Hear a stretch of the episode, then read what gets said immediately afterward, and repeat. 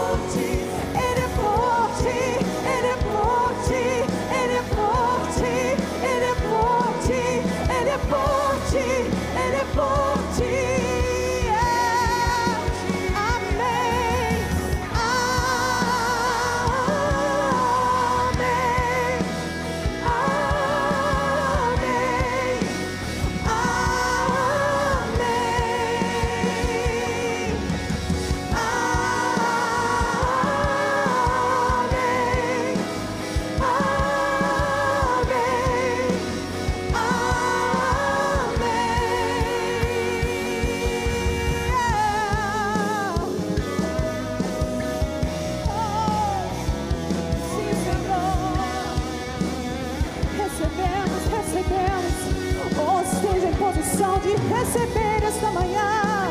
Feche os teus olhos, estende suas mãos.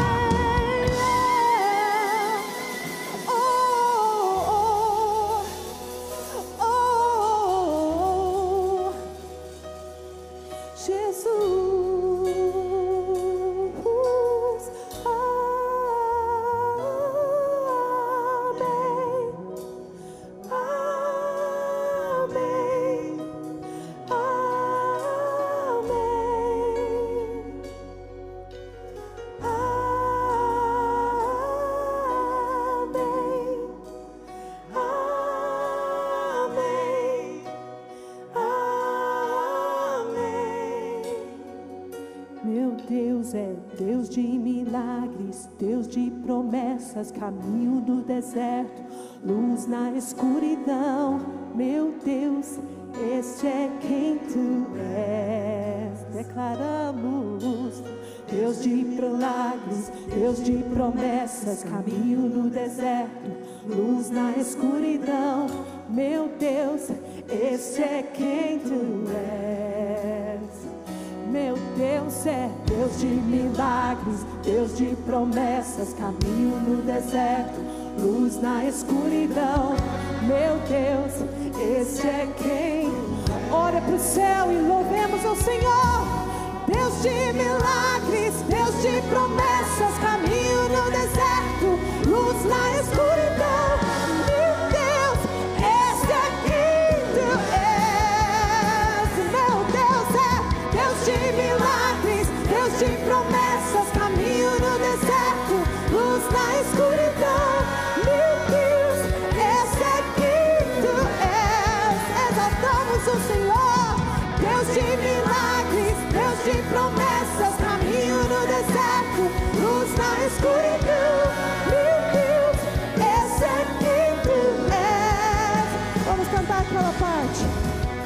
Mesmo quando não vejo, operas.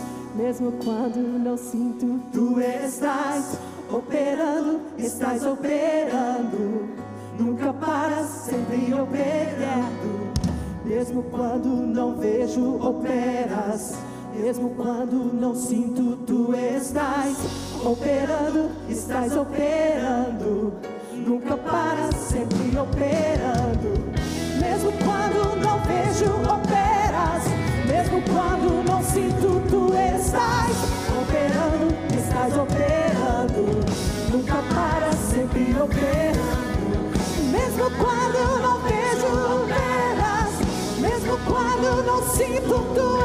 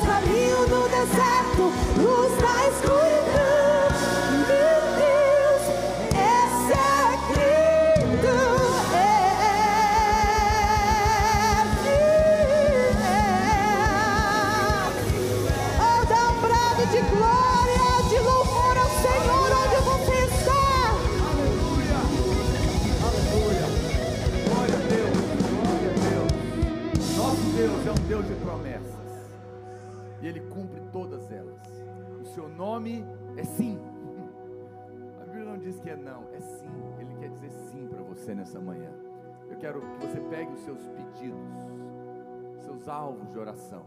Você esteve orando durante esses 21 dias. E nós vamos proclamar que o Senhor já ouviu toda sua, todos os seus pedidos. E que Ele já disse sim para eles. Porque Deus é bom. E Ele quer liberar favor sobre a sua vida e sobre a sua casa.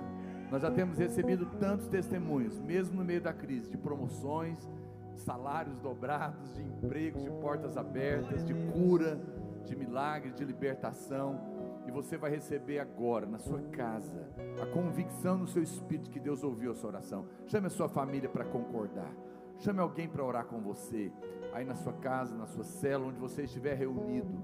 Pai, nós oramos nessa hora, por cada pedido que se faz na Sua presença e como justos em Cristo, nós oramos e declaramos, ó Deus, que nós cremos na tua palavra, que diz que muito vale pela sua eficácia a súplica de um justo, porque a tua justiça cumpriu todas as condições para que o céu responda a nossa oração.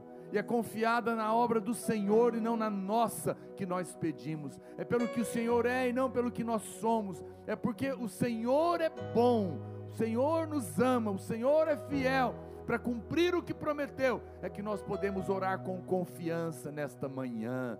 Oh, tu és, ó oh Deus, o Senhor não é homem para que minta, o Senhor não é filho do homem para que se arrependa. Tudo que o Senhor prometeu, o Senhor fará, o Senhor cumprirá todas as suas promessas. Ó oh Deus, e nós declaramos nesta manhã que tudo aquilo que tem sido colocado diante do Senhor nesses 21 dias pela igreja, ó Deus, já está sendo respondido pelos céus, no nome de Jesus. Por isso, como igreja, nós concordamos com os irmãos, ó Deus, e desfazemos toda obra do inimigo de enfermidade, de depressão, de pânico, ó Deus, de crise financeira, de portas fechadas. Nós desfazemos todo ataque do inimigo em nome de Jesus. E como igreja, Pai, nós ligamos o teu favor, a tua saúde, a tua vida, a tua prosperidade, a tua paz no coração da igreja. Senhor, nós te louvamos porque cremos que o Senhor já respondeu cada um destes alvos em nome de Jesus. Amém, meu querido.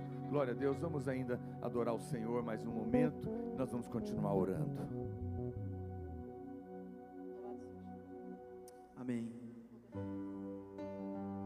Ainda por um instante onde você está, fecha os seus olhos, na sala da sua casa, talvez dentro do seu carro, onde você estiver vendo esse vídeo. Liga suas mãos para o Senhor, somente o adoro de todo o teu coração.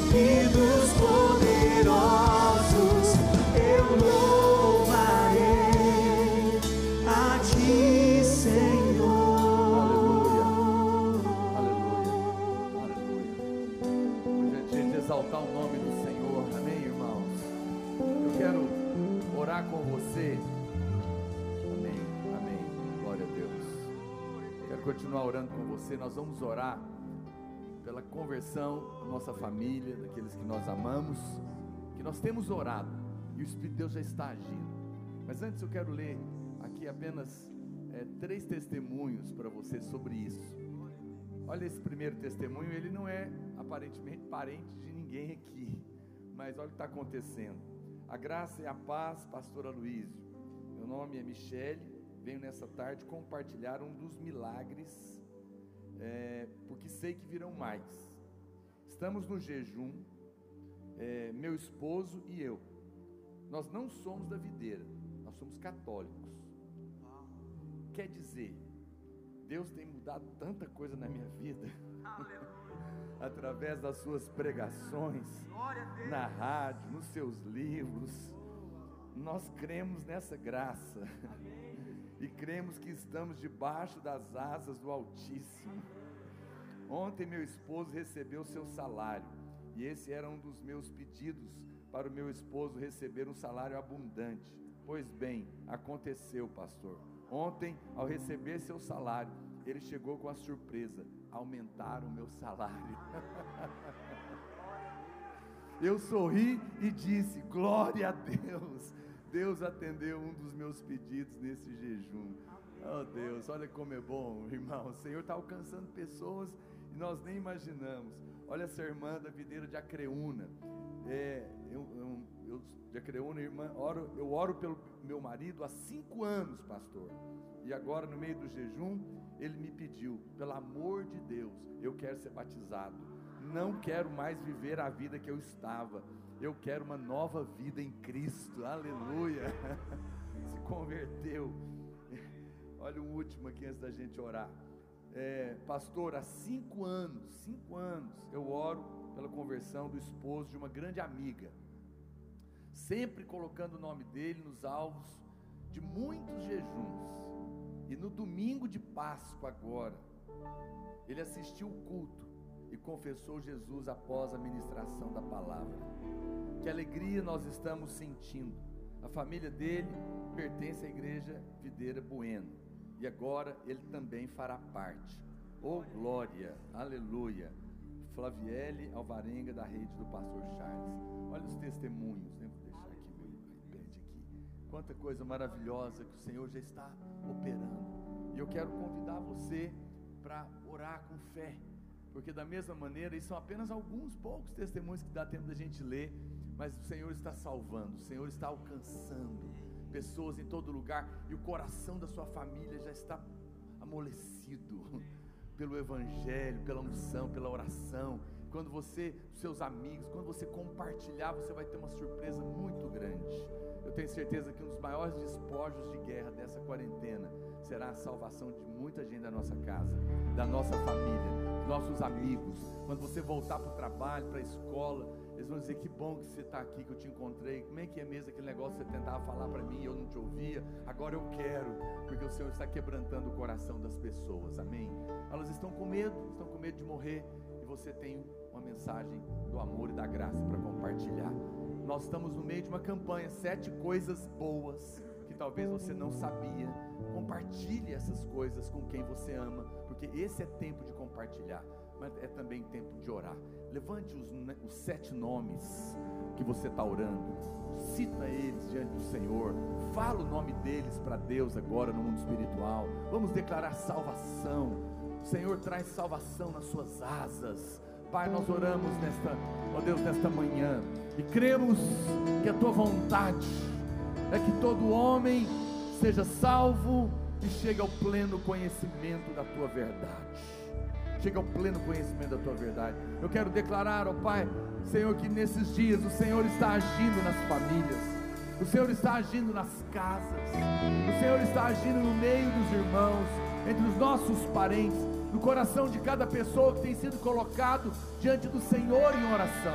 Nós ordenamos que todo espírito maligno que tem prendido estas vidas com cegueira, com morte, com cadeias de religião, caiam por terra agora em nome de Jesus, porque elas foram compradas pelo sangue do Cordeiro, elas pertencem a Deus e nós requeremos cada uma delas das tuas mãos, em nome de Jesus, e te pedimos, Espírito Santo, convence, Senhor, convence do pecado, convence do juízo, Senhor, traz a tua salvação, traz a revelação do perdão, do amor, da graça de Deus. Faz chegar a notícia do Evangelho, ó Deus amado, a cada casa, a cada coração, através das redes sociais, através, ó Deus, do compartilhar, e que haja grande e abundante salvação entre nós. No nome de Jesus, aleluia, aleluia. Glória a Deus, como o Senhor é bom, irmãos, amém. Gostaria é, que você se assentasse, quero ler é, alguns testemunhos.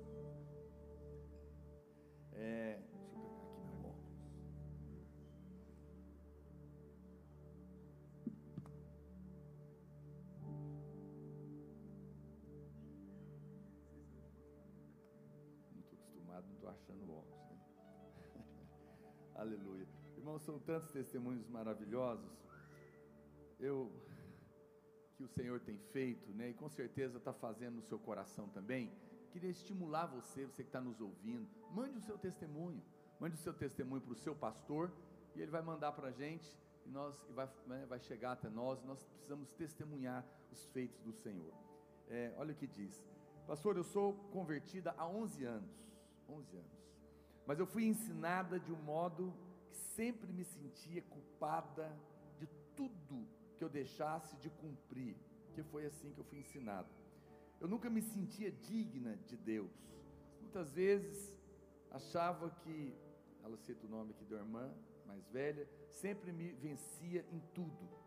Cheguei até a pensar que eu não era digna e que não tinha jeito, não ia mudar, sempre com a sensação de acusação, um peso tão grande carregando na vida, culpa é, de tudo, sempre.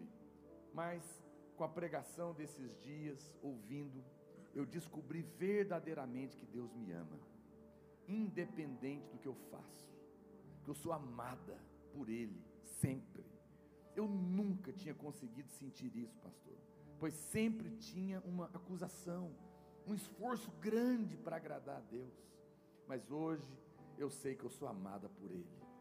Sei tanto que chorei, que quando decidi, quando descobri isso, chorei por horas, horas de felicidade. E hoje tive uma libertação desse fardo que carrego há anos de culpa e acusação de ser indigna. Eu, é, eu fui liberta de tal forma que me senti leve, sem esse fardo pesado que tinha dias que eu não conseguia carregar. Queria desistir. Hoje passei o meu resto do dia em oração, gratidão, feliz, leve, tendo a certeza que Deus me ama o tempo todo, independente de qualquer coisa. Que hoje todo o meu passado não existe mais. Hoje eu sou uma nova mulher, deixei de ser criatura e sou filha de Deus que eu nunca fui, é, que nunca foi Ele me lembrando do meu passado, me acusando, e sim Satanás, para me fazer me sentir ainda como uma mulher velha. Chorei horas agradecendo ao Espírito Santo em me revelar, me tocar através do pastor Aloísio. Tudo tão bom, tão leve. Eu só agradeço a Deus por esta libertação e agradeço ao pastor Aloísio por deixar ser usado por Deus de uma forma verdadeira, sincera e simples. Glória a Deus, amém? Alguém pode dizer glória, glória a Deus por Deus. isso? Coisa maravilhosa, muitas pessoas sendo libertas poderosamente de um jugo, de um fardo terrível do diabo. A palavra de Deus é maravilhosa, irmãos. Olha mais um aqui. Graça e paz. Quero compartilhar um testemunho que Deus tem feito na minha casa e na vida dos que moram comigo. Quero dizer que a empresa onde trabalho tem tido recursos para pagar os salários dos funcionários e também não haverá demissão lá. Deus escolheu esse tempo para me prosperar. Tenho sido surpreendido com bênçãos financeiras e Deus tem aberto portas na minha vida e na vida dos que aqui moram. Eles continuam trabalhando, Deus tem abençoado eles em todas as áreas e compartilhar também que tem sido um tempo de, em Deus que Deus tem ministrado muito ao meu coração a respeito das coisas eternas. Aleluia. Um outro, um outro testemunho ainda também nessa área, dizendo: há dois meses eu estava desempregado. Só que em meio a essa pandemia, o que se ouvia falar era de crise em todas as áreas. Mas semana passada eu recebi uma ligação de uma determinada empresa para fazer entrevista de trabalho. Fiz a entrevista via WhatsApp. Né, no mesmo dia, a empresa me ligou novamente para comparecer lá no outro dia. Eu fui, fiz a entrevista pessoalmente, ficaram de me ligar para dar a resposta. Só que quando eu saí da entrevista, eu fui constrangido pelo Espírito Santo e me veio uma paz, uma alegria, que eu chorava tanto. Quando foi hoje, me ligaram e eu fui aprovado para a vaga de trabalho. E sexta, na palavra dos 21 dias de jejum, um dia o, o pastor falou que portas de trabalho iam se abrir, coisas grandes iriam acontecer, e eu tomei posse da palavra, e hoje ela está se cumprindo na minha vida, o ano da abundante chuva do Senhor. Glória a Deus. Ele creu na palavra que foi liberada ali numa live e recebeu do Senhor de uma maneira muito poderosa, tremenda, não é? Olha, são tantos testemunhos. Eu vou dar aqui mais um, mais um último e a gente vai cantar mais uma canção mas eu quero, é, o pastor Luiz até já tinha me contado esse testemunho, incrível, você vê como que Deus faz as coisas, né? Olha o testemunho desse irmão que é um empresário. Graça e paz, pastor. Eu sou o Dênio, líder anfitrião da célula Botânico, sou representante de elástico. e tem um pequeno depósito em Goiânia é, para pronta entrega. Há dois meses atrás, né, antes da pandemia, é, o meu diretor ligou e falou que eu tinha que comprar 420 mil metros de elástico, 7 milímetros. Meu estoque já estava lotado, mas ele insistiu e falou que sentiu de me vender. Falei para ele que não tinha condição de pagar. Ele falou: não, não se preocupe, eu vou dar um prazo de 120 dias para você acertar. Daí aceitei. Quando chegou, meu estoque tinha elástico para oito meses. Oito meses. Aí a minha esposa começou a ficar preocupada: como é que nós vamos pagar isso? Mas nos tempos que estamos vivendo, Deus, na verdade, já estava nos preparando para algo que viria a acontecer máscaras. Olha só o que Deus estava fazendo na vida desse sujeito. Ele nem sabia que precisava usar máscara. Ah, ah, ok. Ah, creio que já se cumpriu o Salmo 91 nas nossas vidas. O Senhor já estava nos guardando. O que era preocupação se tornou bênção nas nossas vidas. O Senhor já tinha nos colocado debaixo das suas asas. Vendemos mais de 700 mil metros. E o, o chefe empurrou 420. Não deu. Era para oito meses. Ele vendeu tudo uma semana. é, estamos trabalhando mais do que em tempos normais. Isso trará o sustento para nossa casa durante essa pandemia. Enquanto o comércio no ramo está paralisado, sem saber o que fazer, para pagar as contas, nós estamos descansando e desfrutando do que o Senhor preparou para nós.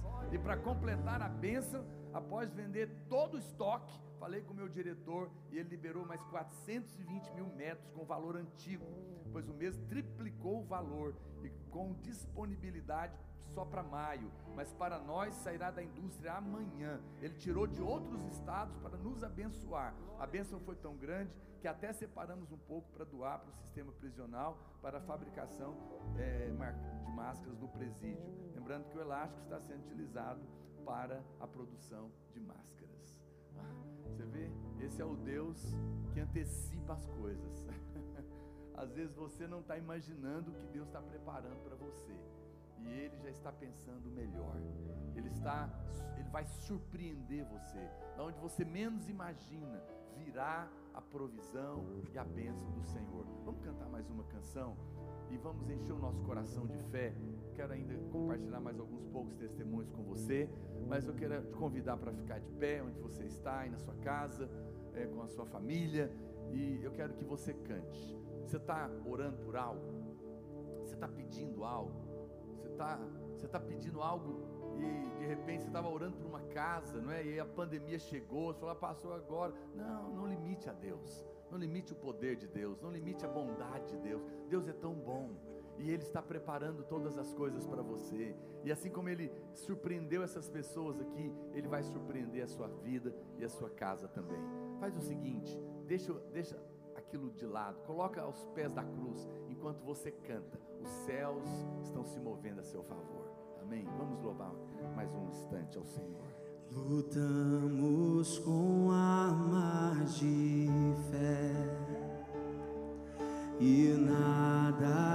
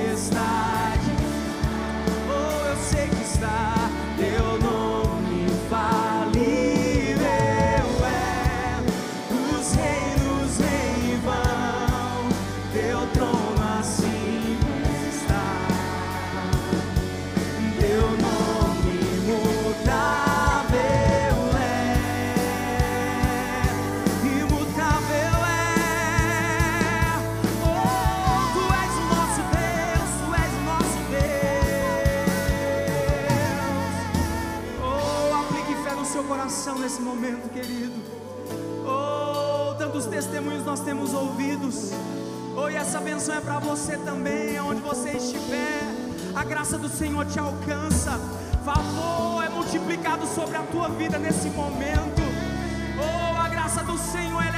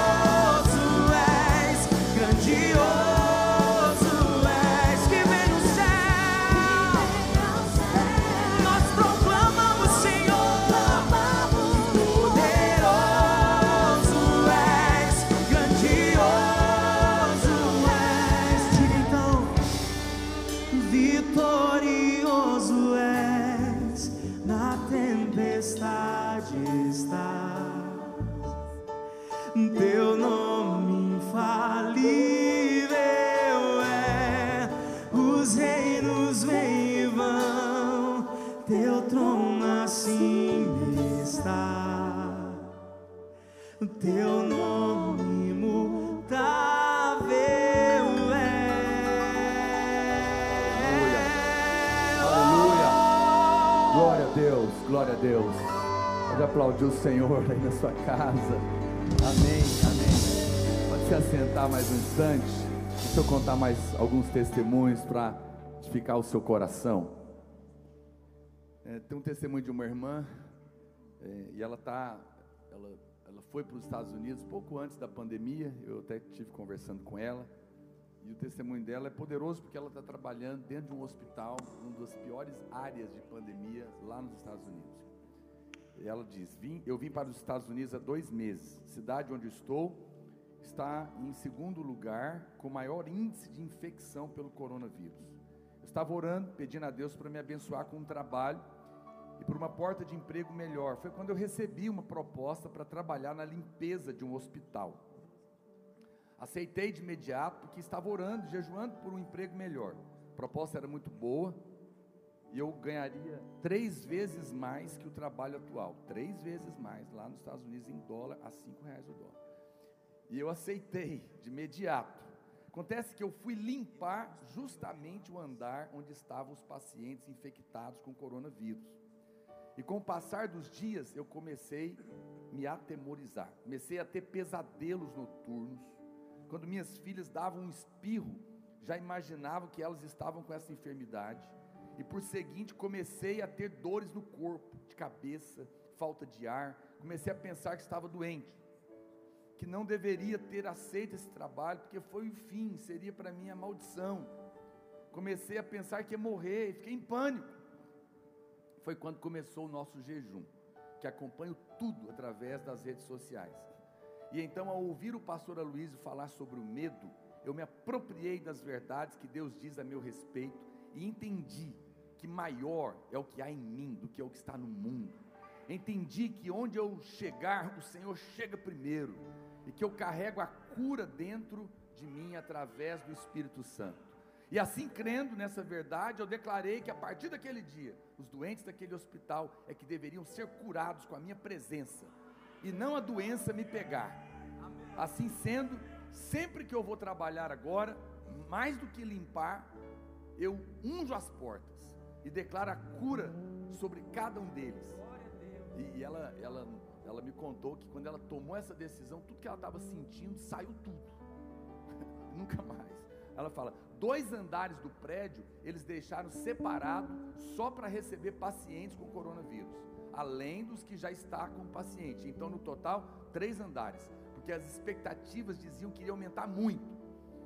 O que eu ouvi hoje das enfermeiras foi, abre aspas, temos muitos quartos vazios porque os pacientes melhoraram e foram embora para casa. Não sabemos como, porque isso nunca acontecia aqui. Ela começou a orar. Além de tudo isso, os andares que foram separados para receber pacientes infectados com corona, nenhum leito sequer foi ocupado até a data de hoje.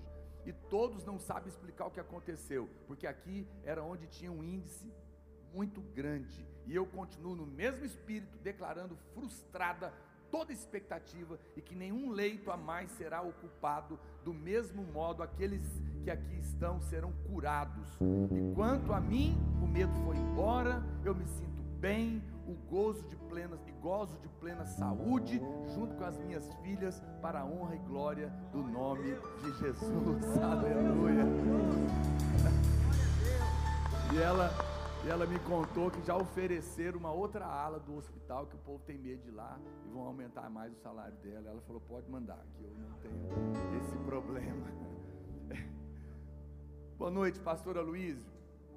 Esse é o meu testemunho. Nesses dias de jejum e ministrações, fui completamente liberta de qualquer medo. Eu faço compras, saio quando necessário, inclusive trabalhei em hospital meus filhos, um reside em Brasília e outro no Rio de Janeiro, cidades é, exponenciais do coronavírus. Mas eu os entreguei ao Senhor e não me preocupo. Meu esposo sai todos os dias e eu fui liberada para ficar em casa. Fui orientada para ah, diminuir, para dormir em outro quarto, porque o marido dela está trabalhando. N não tocar nele e, e muitas outras medidas. No entanto, como diz o outro, não obedeci nada eu vivo em perfeita paz, desfruto da comunhão com Ele e compartilho e ensino sobre a proteção de Deus. Só não vou na minha mãe é, visitar meus, é, meus irmãos porque eles não permitem. Eu tenho sentido tanta presença de Deus, tanto amor e alegria no meu coração, ao ouvir as palavras, que sinto vontade de louvar e cantar. Meus familiares e amigos têm recebido as palavras, ela está mandando. E a minha irmã do Rio de Janeiro até colocou um apelido de mim. Ela me chama de Gracinha de Jesus, porque para mim, diz ela, tudo é graça. é, falei para ela sobre a graça, sim, e, e sinto é alegria pelo apelido. e um desejo enorme que o Senhor se revela a cada um deles. Fui diagnosticada com câncer na tireoide em, é, em abril, agora, mas a minha cirurgia foi suspensa. E tenho dito e crido aos meus colegas de trabalho e familiares que só vou ser operada para comprovar o milagre, porque Jesus já levou essa enfermidade também. E ela não pode prosperar na minha vida. Eu estou cheio de paz, de uma alegria tão grande que é, só é possível aos que creem. A palavra hoje ratificou essa certeza em mim e me alegrou sobremaneira. Obrigada por não desistir e prosseguir como arauto do Evangelho da Graça, Lindaura. Eu fiz questão de ler esse testemunho porque o pastor Luiz tem comentado, né, pastor, que às vezes, irmãos, é, no meio da, da batalha, Deus livra outros e outros às vezes têm que passar na fornalha mas é um testemunho é poderoso, porque lá na fornalha Ele está com você também.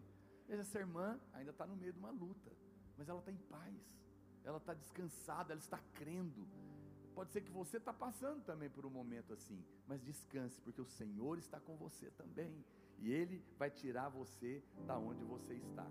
Ainda mais um testemunho de libertação tremendo. Graça e paz, pastor. Como tem sido edificante esses dias de jejum, oração, leitura e administração da palavra. Mas ontem foi algo impactante para mim. Quando o pastor Aloysio falou sobre as decisões erradas e mesmo as bagunças que fazemos, que muitas vezes nos levam para longe do propósito de Deus, mas mesmo assim, o Senhor está disposto a nos ajudar a resolver. Chorei muito. Naquele momento, recebi cura, resposta, consolo, e a verdadeira paternidade de Deus. Nesses dias tenho experimentado Deus como um pai. São muitos aprendizados. Que Deus surpreenda vocês nesses dias. E obrigada pelo coração disponível em abrir esse jejum para o restante do corpo de Cristo. Ela foi completamente liberta da obrigação de ter que agradar a Deus. Isso é uma coisa poderosa. Talvez você está nos ouvindo e você errou, você cometeu erros terríveis, e, a, e, na sua cabeça é você que tem que pagar, mas o testemunho dessa irmã é esse. Você fez a bagunça, mas o amor de Deus é maior que a sua bagunça, Ele vai te tirar dela. Pastor, bom dia. Meu testemunho é que eu perdi a minha mãe há três meses. Entrei em profunda tristeza, pois eu que estava cuidando dela, não tinha ânimo para nada. Meus sonhos se foram. Parecia que havia perdido o rumo. Mas durante o jejum, Deus tem feito, Deus tem restaurado os meus sonhos, planos. Mesmo no meio da tristeza que eu ainda sinto, Deus fez florescer novamente onde não havia esperança. Obrigado, pastor. O Senhor é uma bênção nas nossas vidas, um canal de Deus. Bom dia, pastor. Graça e paz. Eu tenho sido tremendamente abençoado nesse jejum nada, é, não tenho palavras de gratidão ao Senhor. É muita graça e favor de Deus. Pastor, eu tinha depressão há quatro anos. Quatro anos. Crise de pânico. Deus fez um milagre na minha vida. Ele tem me abençoado financeiramente. Hoje, meu choro é de alegria. De tanta graça e favor sobre a minha vida. Minha vida foi transformada quando os meus olhos se abriram do quanto eu sou amada pelo Pai. Eu fui criada sem pai, pastora Luísio, e não sabia como era ter um. Hoje eu sei que Deus é o meu Pai e tem me abençoado. Meu Deus, fiquei tão emocionado de ver esse testemunho tão lindo. E um último ainda que eu quero ler. Boa noite, pastor. Sou Marcela, vim recentemente para Videira estava numa outra igreja, não vou ler aqui o nome. Vou contar meu testemunho. Eu sou convertido há quatro anos, meu esposo é espírita. Porém, pela glória de Deus, ele já confessou Jesus. Mas diz que é espírita e frequenta um centro. Já nos primeiros dias do jejum, ele acordou cedo e me disse que não sabe por quê, mas que sonhou que era da videira. Ele é um dos nomes que eu coloquei para conversão. Imagine que Deus tem promessa para nós juntos na obra do Senhor. E creio que será na videira. Outra graça que recebi durante o jejum foi um emprego novo. No décimo dia de jejum, durante a live, fui escrever meus alvos de oração. E quando fui escrever, é, para ter graça onde estava trabalhando, o Espírito Santo me disse: Não, você não tem que orar pela sua vida profissional onde você está, e sim aonde eu vou te levar. No dia seguinte, recebo uma ligação que estava convocada para trabalhar em uma empresa de saúde, que está em alta, e a, e a área que ela está está em baixa. Aceitei e já estou trabalhando desde terça-feira pela graça do Senhor. Estava nessa outra empresa há nove anos e como é na área da educação e sistema S, prevê uma queda. Deus é maravilhoso, no meio dessa pandemia, me dá um presente de algo que nem esperava. Vou trabalhar em um horário melhor, onde poderei trabalhar na obra e um salário melhor. Aleluia, glória a Deus, meu irmão. Que coisa poderosa. Gostaria de convidar você a ficar de pé só mais um instante para nós louvarmos o Senhor por tantos testemunhos, tantos testemunhos que têm sido dados aqui.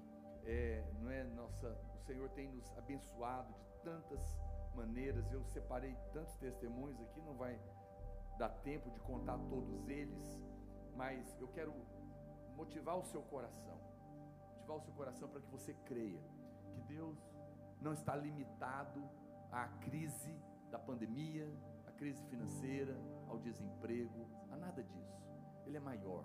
E eu quero que por um minuto você comigo erga suas mãos e agradeça a Deus por tudo que Ele tem feito, tudo que Ele tem feito na nossa vida, tudo que Ele tem feito na nossa casa, tudo que Ele tem feito entre nós e vai fazer muito mais. Senhor, nós te louvamos tanto. O Senhor é digno de receber toda honra. O Senhor é digno de receber toda glória. O Senhor é digno de receber todo louvor, porque o Senhor está agindo. O Senhor está agindo, o Senhor está agindo. A igreja é sua, o Senhor cuida dela, o Senhor cuida do seu povo. O Senhor está ouvindo a oração que se faz neste lugar. E nós te louvamos, nós te agradecemos, nós engrandecemos o seu nome, Pai, nesta hora. Oh, louvado seja o nome do Senhor, daquele que vive e reina para sempre. Aleluia. Glória a Deus. Amém, meus irmãos. Antes de nós, pode se assentar, antes de nós passarmos é, o Videira News e compartilhar a palavra de Deus, quero desafiar você a não deixar de semear, de dar o seu dízimo a sua oferta, porque Deus tem nos surpreendido tanto, com tantas palavras. É, deixa eu só te contar aqui mais um testemunho sobre essa área, para que você tenha fé, que você não pare de entregar o seu dízimo a sua oferta.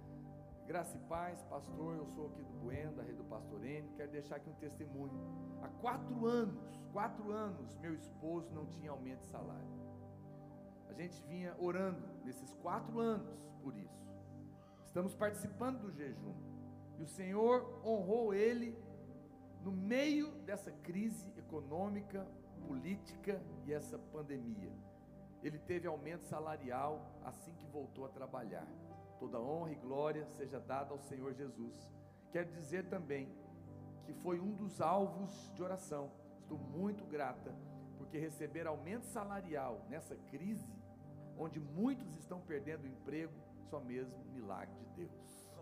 Ela, o marido dela, quatro anos pedindo um aumento sem receber, mas Deus reservou, dá para eles no meio dessa crise. Isso é poderoso e é isso que o Senhor tem feito na vida de tantos irmãos, tem surpreendido e Ele vai surpreender você também. É, a Bíblia diz, quero só ler esse, esse versículo para você, que lá em Deuteronômio capítulo 6, verso 10, a Bíblia diz: Havendo depois o Senhor teu Deus introduzido na terra, que sob o juramento prometeu a teus pais Abraão, Isaque e Jacó, te daria grandes e boas cidades que você não que não que tu não edificaste, e casas cheias de tudo o que é bom, casas que não enchestes, e poços abertos que não abristes, vinhais e olivais que não plantastes, e quando comeres e te fartares, guarda-te para que não esqueça o Senhor, que te tirou da terra do Egito, da casa da servidão. Olha, esses são dias que você vê que o Senhor está te dando o que você não fez. Que o Senhor está abrindo portas que não foi você que mereceu. Assim como ele tirou o povo dele da escravidão do Egito, da fome do Egito, e abençoou com tudo pronto. Não se preocupe, pode estar tendo uma crise, mas o Senhor já preparou tudo para você. Não se esqueça dele. A Bíblia, uma maneira, quando nós entregamos o nosso dízimo, a nossa oferta, nós estamos reconhecendo quem é a nossa fonte, quem é que está cuidando de nós. Não tenha medo, tenha fé, tenha fé de continuar semeando, como Isaac fez em dias de crise e prosperou no meio dela. Você sabe, o pastor Luiz tem dito isso, eu tenho crido nessa verdade. Dias de crise são dias de transferências de riquezas. Deus não vai tirar de um para dar para o outro, ele tem seus meios, porque ele é bom, mas ele quer transferir para você. Você que é povo de Deus. Então, não pare de semear, porque o Senhor está cuidando de você, mas ele também está te dando uma oportunidade de transferir riquezas para sua casa, para que a obra de Deus, depois dessa pandemia, possa expandir ainda muito mais através do seu dízimo e da sua oferta. Use os canais da igreja para ofertar, para dizimar, que nós estamos divulgando, que está na revista, vai passar no Videira News, e contribua, porque o Senhor está vendo a sua fé e a sua fé será honrada, porque está sendo colocada nele, para a honra e glória do Senhor. Amém? Deus abençoe os irmãos, nós possamos continuar juntos aqui ainda por mais um momento. Nós vamos passar o Videira News e logo em seguida o pastor Luiz tem uma palavra poderosa para compartilhar no seu coração. Mas antes, eu quero te fazer uma convocação. Amém? Amanhã, segunda-feira, às 8 horas da noite, nós teremos uma live muito especial com o pastor Aloísio, no canal dele, aloísiosilva.tv. Vai ser uma, uma live de liderança, para toda a liderança da videira e da vinha no Brasil e no mundo. Então agenda aí, coloca aí para despertar o seu celular. Amanhã, 8 horas da noite, essa live poderosa de liderança vai estar no canal do pastor Aloísio, aloísiosilva.tv, e nós estaremos juntos no nome de Jesus. Vamos ver o Videira News. Irmãos Olá, irmãos, fique por dentro das principais notícias da igreja agora. Videira, videira. Videira News. Todas as notícias que você precisa saber agora. Pais e líderes não deixem de incentivar seu filho ou membro de célula a serem edificados por meio das células e cultos que estão disponíveis online no canal Radicais Kids no YouTube. Basta acessar e conferir os clipes, palavras tá e as lições da semana. entregar o dízimo, pode ficar aqui Agora do lado. você está salvo, porque agora ele foi salvo. Olha o que diz na Bíblia, em Efésios 2:8. Porque pela graça você é salvo, é pela fé. Atenção! Olha o passinho. Eu sou, eu sou o caminho, a verdade e a vida.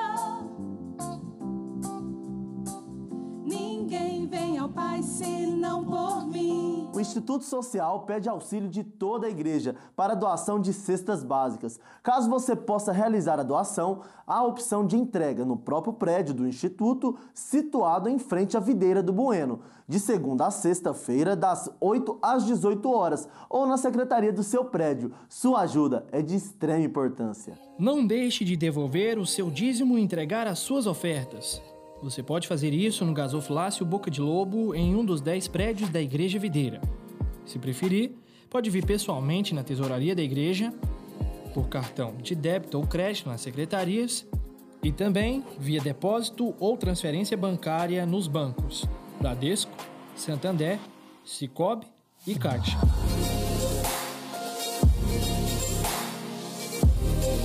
Outra possibilidade, também por cartão de débito e crédito, é via Link que você pode solicitar ao seu pastor de rede. Neste momento delicado, o qual todo mundo tem vivenciado, é necessário que todos nós, sacerdotes, disseminemos a verdade da palavra de Deus. E é por esse motivo que foi implementado o projeto Evangelizando em Tempos de Crise. São vídeos que serão gravados com o objetivo de anunciar notícias boas a parentes e amigos. Os detalhes dessa novidade estão disponíveis na página 11 da sua revista Videira na Cidade. Envolva-se nesse projeto que pode mudar muitas vidas. Talvez você tenha uma sensação de condenação e você não tenha alegria e paz na sua vida. Tudo isso pode mudar por causa dessas sete notícias boas que nós temos para você. O Videira News fica por aqui. Desejo a todos uma semana cheia da presença de Deus. Videira, videira. Videira News.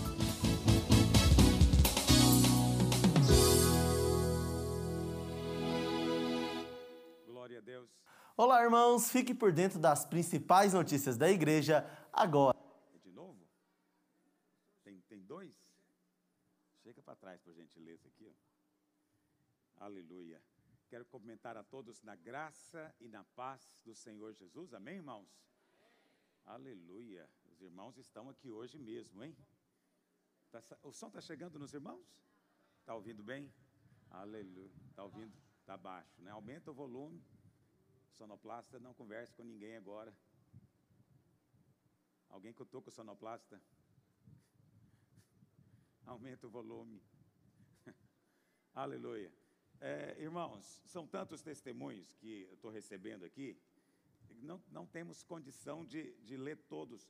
Teve alguém que me advertiu aqui para ler os testemunhos que estão sendo colocados aí agora, é, eu não sei como se chama, esses comentários é, no chat né? Usar uma palavra inglesa, aí no chat, né, na conversa que fica embaixo, que muitas pessoas estão colocando testemunhos. Então, você que está aí em casa com seu celular, o seu iPad, você pode eh, ver também alguns testemunhos que estão aí. Outros irmãos estão me mandando aqui pelo WhatsApp, pelo Telegram, de todo jeito, está chegando testemunho. É o mais fascinante de todo lugar, né? todo lugar fora do Brasil e fora daqui de Goiás também. É, alguém mandou aqui um, vários irmãos testemunhando que no meio da crise eles estão é, conseguindo emprego, é, enquanto outros estão é, sendo demitidos. Esses irmãos que estão buscando a Deus e crendo pelo milagre do suprimento, eles alguns estão sendo contratados e outros estão recebendo até aumento de salário o que é uma coisa de fato completamente ilógica para nossa mente natural. E tem uma outra pessoa aqui chamada Bruna Adriele. Ela disse que contraiu essa, essa gripe Covid-19 e, graças a Deus, no final do jejum, ela ficou 20 dias do jejum no hospital, mas agora ela saiu do hospital e foi totalmente curada quer dizer, uma pessoa que passou pelo vale. E hoje eu gostaria de justamente compartilhar algo para pessoas como aqui a Bruna Adriele. Mas antes de compartilhar a palavra, é, deixa eu dar é, um aviso para os irmãos, importante. É, ontem nós tivemos uma, participei de uma reunião com o governador e ele se mostrou realmente muito sensível à necessidade das igrejas voltarem a se reunir. E então, amanhã ele vai soltar um novo decreto e ele deve então permitir que a gente volte a reunir a partir de domingo que vem. É, aleluia. Mas, sempre tem um mas, né? Sempre tem um mas.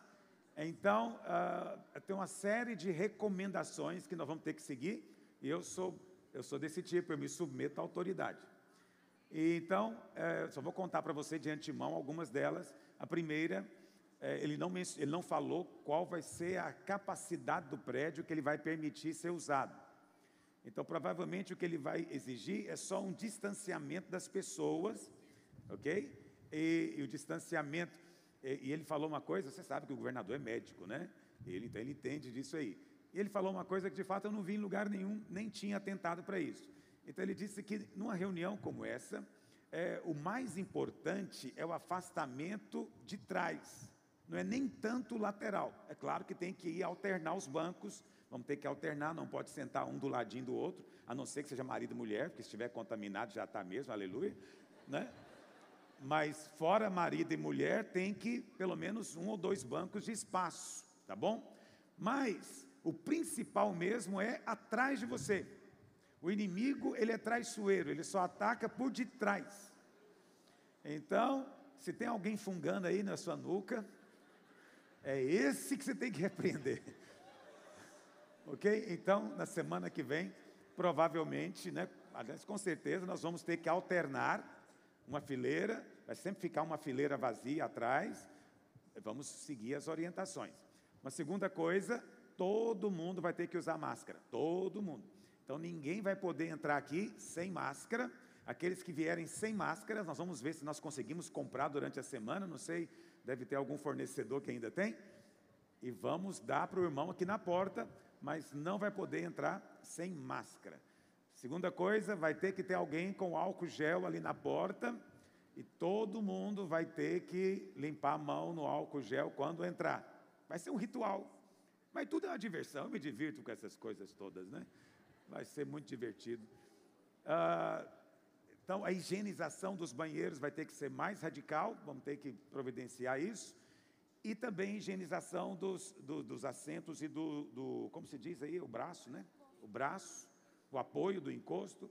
Nós vamos ter que higienizar isso é, mais fortemente no domingo pela manhã e depois do culto também. É, não vai poder entrar ninguém com mais de 60 anos. Sinto muito. Eu não vou pedir a carteira de ninguém lá na porta. Mas vou te perguntar: você tem mais de 60? Eu estou vendo a cara dos irmãos aqui, eu não sei, não quero julgar ninguém pela aparência. Mas eu tenho uma desconfiança que você tá, já passou. Então, proibida a entrada de maiores de 60. Não sou eu que estou falando, ok? Então eu estou te avisando. É claro que você falar, vou entrar, pronto, acabou, você vai entrar. O que, que eu posso fazer? Eu não vou chamar a polícia para você, mas obviamente eu vou ter que te dizer: olha, o governador fez um decreto, né, tal.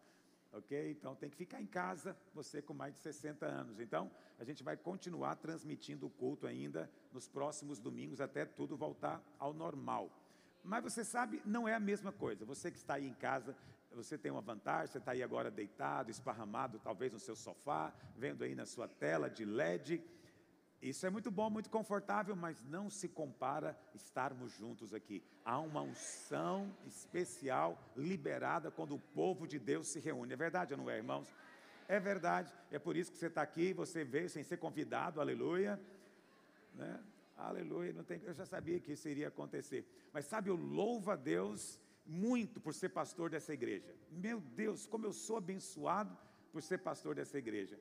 Por quê? Porque eu tenho, eu tenho conversado com pastores de, de outros ministérios. Né? E teve um pastor de um ministério, e ele falou para mim algo assim que eu fiquei chocado, que o pastor, ele decidiu que ia voltar ao culto, e ele voltou ao culto, e a igreja dele tem, é uma igreja grande, deve ter mais de mil membros, mas só sete irmãos quiseram ir no culto. Ninguém foi. O pastor chamou, mas ninguém foi. E eu fiquei pensando, eu recebo mensagem todo o tempo dizendo, pastor, deixa eu entrar, será que eu posso entrar? Os irmãos insistindo comigo e hoje estão aqui, mais de 500 irmãos estão aqui. Né? Alguém teve a curiosidade de contar? Eu louvo a Deus por ser pastor dessa igreja, porque se tem 500 aqui, tem gente que está lá em, na sua casa agora chateada, falando, mas ninguém me avisou que ia ter esse movimento de desobediência civil. Eu queria participar. Tem gente que está chateado na casa dele por causa de você. Aleluia pela sua vida. Mas eu louvo a Deus por ser parte dessa obra, desse ministério, de fato, uma igreja de vencedores. Né? Irmãos que tem, você sabe, no começo, no começo do jejum, é que foi também mais ou menos o início dessa quarentena, desse isolamento, eu percebi muitos irmãos com medo, muitos irmãos com medo, retraídos, e acreditando que essa é era a postura mais apropriada naquele momento. Mas é impressionante, nós começamos o jejum, dois, três dias depois, mudou completamente o espírito e a atitude dos irmãos. Veio ousadia, de, ousadia e fé nos irmãos, porque a palavra é recebida. Né? Os irmãos têm uma postura para absorver, são esponjas espirituais, absorvem do orvalho da graça de Deus a palavra que vem, e isso produz transformação na sua vida e na sua casa, e também tem resultado em milagres. Muitos testemunhos, não temos condição de, né, de contar todos. Eu só quero mencionar um testemunho de uma irmã, porque ela mandou para mim várias vezes o testemunho. Então é para eu não, não deixar de, de ler, porque foi algo é, muito poderoso na vida dela. E ela disse o seguinte: Pastor, eu sou Mariana, minha mãe descobriu que tinha um tumor enorme no pulmão no dia 16 de janeiro. E já estava tudo programado para fazer a cirurgia, para remover o tumor e começar a quimioterapia. No segundo dia do jejum, ela fez um último exame chamado PET. PET. Tipo pet shop, PET. E não apareceu tumor nenhum. Ele simplesmente desapareceu. E ela já tinha cortado o cabelo, se preparado para a quimioterapia, mas os médicos mandaram ela embora para casa. Nós temos as imagens dos exames antes e depois, temos diagnóstico do médico, é para comprovar que Deus realmente curou a minha mãe. Aleluia. Tem um outro irmão. Um outro irmão mandou aqui a foto do seu bebê, é, um casal, na verdade, e, e eles não foi nesse jejum, foi no jejum anterior. E eles disseram que eles oraram, pediram oração, vieram à frente, houve um apelo especial para quem não podia ter filho. E ele disse que a esposa já tinha passado por vários tratamentos e eles então começaram a orar. Na verdade, foi o jejum detox, não sei quantos se lembram. Foi no ano passado, essa mesma época. E aí o que aconteceu? Que logo em seguida ela engravidou e o bebê nasceu, chama Heloísa, está com um mês de idade. Ele mandou a foto glorificando o Senhor e é maravilhoso ver os milagres de Deus, é emocionante, não tem nada a ver conosco, não tem nada a ver conosco. Essa é a glória de ser canal, de ser instrumento de Deus. Não somos nós que fazemos nada, não é você que faz, não sou eu que faço, quem faz é o Senhor. Portanto, que o nome dele seja eternamente exaltado, glorificado na boca do seu povo, no meio da grande congregação, que todos a uma voz sempre exaltem o nome do Senhor, porque ele é bom. Porque ele é bom e ouve a oração. É um Deus tão humilde tão humilde, que da sua glória e majestade, ele se curva para ouvir o clamor de um pecador desprezível. Um pecador desprezível que era inimigo dele, mas que por alguma razão celestial resolve olhar para o céu. Esse Deus tão grande, tão soberano, tão maravilhoso, ele se curva, ele vem, ele se aproxima, ele chega perto, porque é um Deus tão humilde eu sei que você não está acostumado a ouvir esse elogio para Deus, mas Deus é tão humilde, tão humilde. Só um Deus tão humilde poderia se humilhar tanto e virar um homem, e depois morrer na cruz, e descer ao Hades, sofrer no nosso lugar. É um Deus muito humilde, porque nos ama. Você é muito amado, você é alvo deste amor. Mas, hoje, como último dia do nosso jejum, nós vamos entregar ao Senhor esse jejum agora mesmo e vamos participar da mesa do Senhor. Nós comemos o pão e bebemos o cálice todos os dias, não é?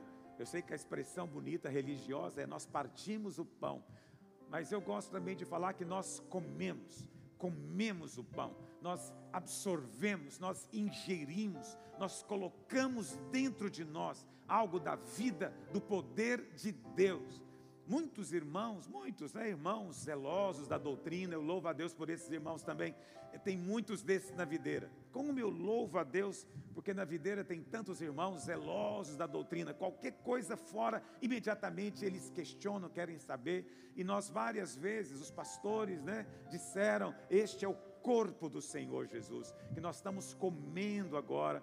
E muitos questionaram, pastor, mas, mas não é só um símbolo, é, não é literalmente o corpo. É verdade, é verdade. Nós não somos daqueles que creem na transubstanciação. Nós não cremos que o pão se transforma, ok? Mas nós cremos que é, tem poder. Naquele instante há um poder liberado sobre a sua vida. É por isso que você viu tanta coisa acontecendo e, e, repentinamente. Né? Uma irmã mandou um testemunho para mim e ela dizendo que no começo do jejum ela já tinha decidido divorciar-se do seu marido. Ela tinha decidido isso no seu coração. O marido dela não é convertido, ela é convertida, ele não. E, e ele bebe muito, é alcoolizado, né? alcoólico, como se diz hoje em dia. E, ele, e ela tinha desistido do casamento, mas ela falou: Vou fazer o jejum. E ela, ela disse: Pastor, eu nem orei sobre isso, eu me concentrei somente em comer e beber do Senhor. E ela disse que à medida que os dias foram passando, ela foi ouvindo a palavra e ela foi participando da mesa do Senhor. Ela começou a olhar para o seu marido e vê-lo com olhos diferentes. Os olhos de Deus foram colocados na lente dos olhos dela. E ela disse que começou a surgir uma ternura, uma compaixão pelo marido, e ela começou a orar por ele com um cargo tão grande. Por que aconteceu isso? Sem ela perceber, à medida em que ela participava da mesa, um, algo metabólico, uma mudança metabólica foi acontecendo dentro dela. Quando eu falo metabólico, porque é real, mas às vezes é imperceptível. Entende o que eu estou dizendo? Você come um alimento, aquele alimento é metabolizado, ele passa a fazer parte de você, mas você não vê mudanças em você imediatamente. É aos poucos, mas acredite, é constante e é concreto, sólido. Há algo acontecendo na sua vida nesses dias. Amém? Eu teve vários testemunhos de casamento. Nós não oramos por casamento, não era o nosso foco é, nesses dias, mas eu louvo a Deus. Por que, que eu louvo ao Senhor? Porque foi, foram, eu vi tanta gente falando coisas na televisão, na internet, e dizendo que um dos grandes problemas desse isolamento era justamente o convívio muito grande na família entre o marido, mulher e filhos. Então esse convívio muito grande, muitos moram num espaço pequeno, um apartamento pequeno. Então eles dizendo os conflitos são inevitáveis, então muitas lutas iriam acontecer. E provavelmente deve ter acontecido mesmo na vida de muitos. Mas o testemunho que nós ouvimos, dezenas eu recebi de testemunhos, é que o casamento foi de uma maneira sobrenatural transformado. E uma irmã disse que tem 13 anos que ela estava orando para ter um casamento que ela pudesse dizer que era feliz no casamento. E ela disse que a partir da segunda semana do jejum, ela não sabe o que foi, não sabe em que momento, nem sabe dizer o que aconteceu, mas o marido dela mudou completamente, ou ela disse, ou então eu mudei e passei a vê-lo diferente. Ela falou, só sei que eu, tô, eu vivi 21 dias de lua de mel, e era para ser jejum. Era para ser jejum, mas ficou 21 dias de lua de mel. Aleluia, não tem nada melhor para fazer no isolamento do que isso mesmo, né? Estar, estar com seu cônjuge, e ela dizendo: é, é, agora eu estou vivendo o casamento dos meus sonhos. Aleluia.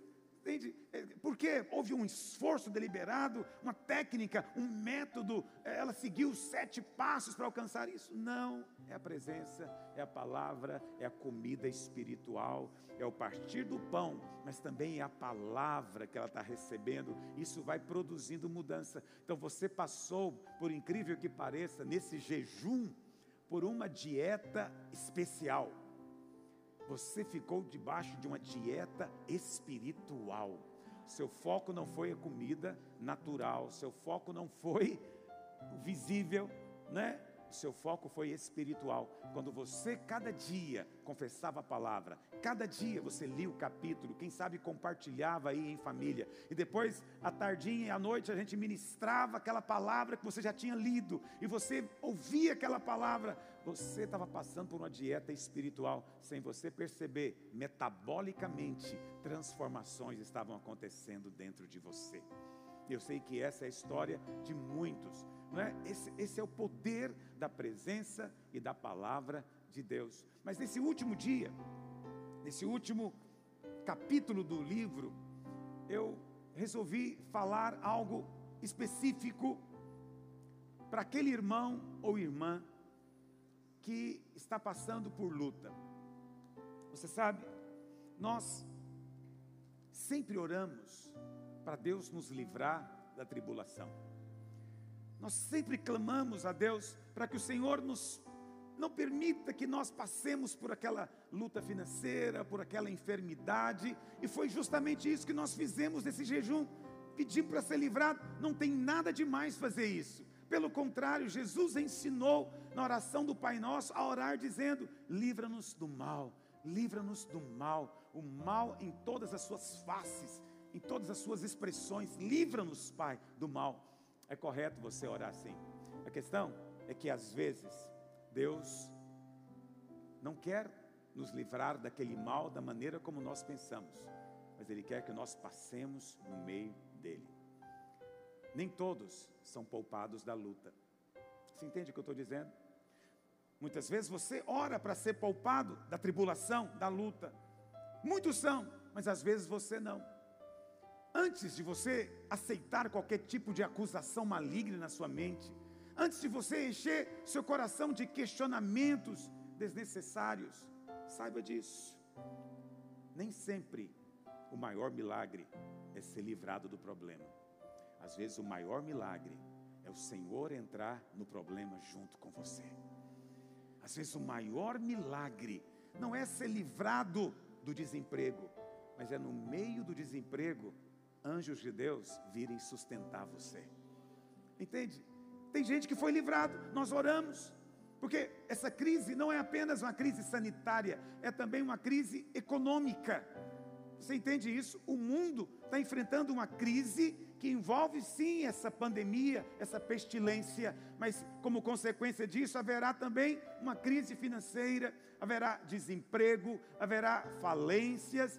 Isso já está determinado, já está acontecendo e nós oramos para ser livrados. Mas pode ser que você está agora mesmo questionando: Poxa vida, eu também orei, eu fiz os 21 dias e, e o Senhor não me poupou. Eu estou vendo tanta gente testemunhando e olha, eu agora, agora no final do jejum, eu vou ter que sair, eu perdi meu emprego. Será que tem algo errado comigo? Será que sou eu o problema?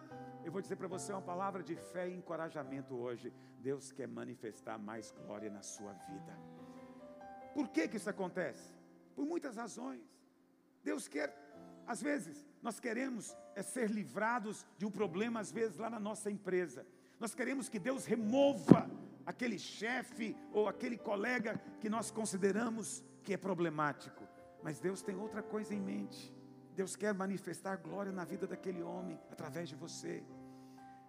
Entende? Deus nunca faz do jeito que nós queremos. Deus tem os seus caminhos. Mas no meio da circunstância, convida o Senhor para um, a sua luta.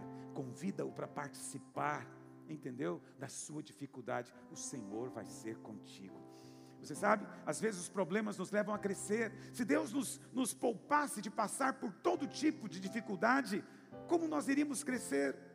Como nós seríamos transformados? Na verdade, como nós iríamos conhecer mais a Deus? Como é que você esperaria conhecer o El Shaddai, o Deus Todo-Poderoso, se você nunca enfrentasse uma montanha diante de você? É quando a montanha vem que Deus tem a ocasião de mostrar o seu tremendo poder. Como você ia conhecer Jeová Rafá, o Deus que cura, se você não, nunca enfrentou uma tribulação de enfermidade? Como você iria conhecer Jeová Jireh, o Deus da nossa provisão, suprimento, se você não tivesse passado pela luta do desemprego, pela dificuldade de se manter. É depois de passar por isso que você conhece o Senhor. E você sabe, você pode conhecer o Senhor de ouvir falar. Jó diz: Antes eu te conhecia de ouvir falar. Antes eu te conhecia de ouvir a pregação, antes eu te conhecia de ouvir o testemunho dos irmãos, era bom, mas Jó diz: Mas agora os meus olhos te veem. Agora que eu passei pela luta, agora eu conheço o Senhor, eu sei quem é o Senhor. Lá no Salmo 103, no verso 7, o salmista, o salmista diz que Deus manifestou os seus caminhos a Moisés e os seus feitos aos filhos de Israel. E são as duas maneiras como você conhece a Deus. Você conhece a Deus conhecendo os seus caminhos. Quando eu venho aqui ministrar para você, eu estou contando para você os caminhos de Deus. Estou mostrando para você a palavra, princípios eternos que tem poder sim para mudar a sua vida, mas não é a única maneira. Não é suficiente conhecer a Deus assim. Temos de conhecer também os caminhos e os feitos os feitos, o que são os feitos? São a, manifestação das obras do poder de Deus na sua vida, na sua casa. Essa é a maneira como Deus eventualmente faz. Eu fiquei tão tocado com o testemunho de um casal. Eu já não me lembro o detalhe com o que, que ele trabalha, mas ele tinha uma pequena loja. Uma pequena loja. E, e ele contando que começou essa, essa situação dessa pandemia e o governo mandou fechar, mas ele já estava com dificuldade, ele já estava com luta, e ele vinha passando já por um vale, e ele então orou, convidou o Senhor para entrar na luta dele. Ele falou: Senhor, eu não sei como me livrar, eu não sei o que fazer, essa é a minha loja, não tenho para onde ir, o Senhor é o meu suprimento. E ele contando que mandou a esposa comprar comida no restaurante do lado, e quando chegou no restaurante, o dono do restaurante falou: Por que vocês estão comendo uma hora dessa? Já são mais de três horas da tarde. E o cara falou para eles: favor de Deus, falou: Olha, a partir de hoje vocês podem vir aqui meio-dia, que eu vou passar comida para vocês, e vocês não vão ter que pagar nada para mim. E eles ficaram perplexos: Por que disso? Por que disso? E o cara falou: Não sei, senti no meu coração que vocês precisam e eu vou ajudar vocês. Isso já deixou eles perplexos. Mas aí ele contando, no meio dessa dificuldade toda, não podia abrir a loja, claro. Mas apareceu um cliente que queria comprar um, uma peça, algo muito específico lá na loja dele. Ele foi lá com o cliente e abriu a loja. Sabe o que, o cliente fez? O cliente comprou o estoque da loja inteiro. A loja estava fechada, não tinha cliente, mas Deus mandou um, um, que ligou para ele, ele abriu a porta e o cliente foi pegando, pegando. No final ele falou: Pode empacotar tudo, eu vou levar tudo. Eu tenho cliente para tudo isso. Levou tudo. Ele ficou sem nada para vender na loja. E de repente agora ele tinha dinheiro para si, ele tinha comida de graça e dinheiro para passar esse tempo todo, porque ele vendeu o estoque inteiro. Você sabe, qual testemunho você acha que é maior? O testemunho de ser poupado da luta ou o testemunho de contar que o Emanuel estava com você no meio da sua luta? Há testemunhos maiores do que outros. Louva a Deus. Muitas, de muitas coisas eu fui poupado e eu louvo a Deus.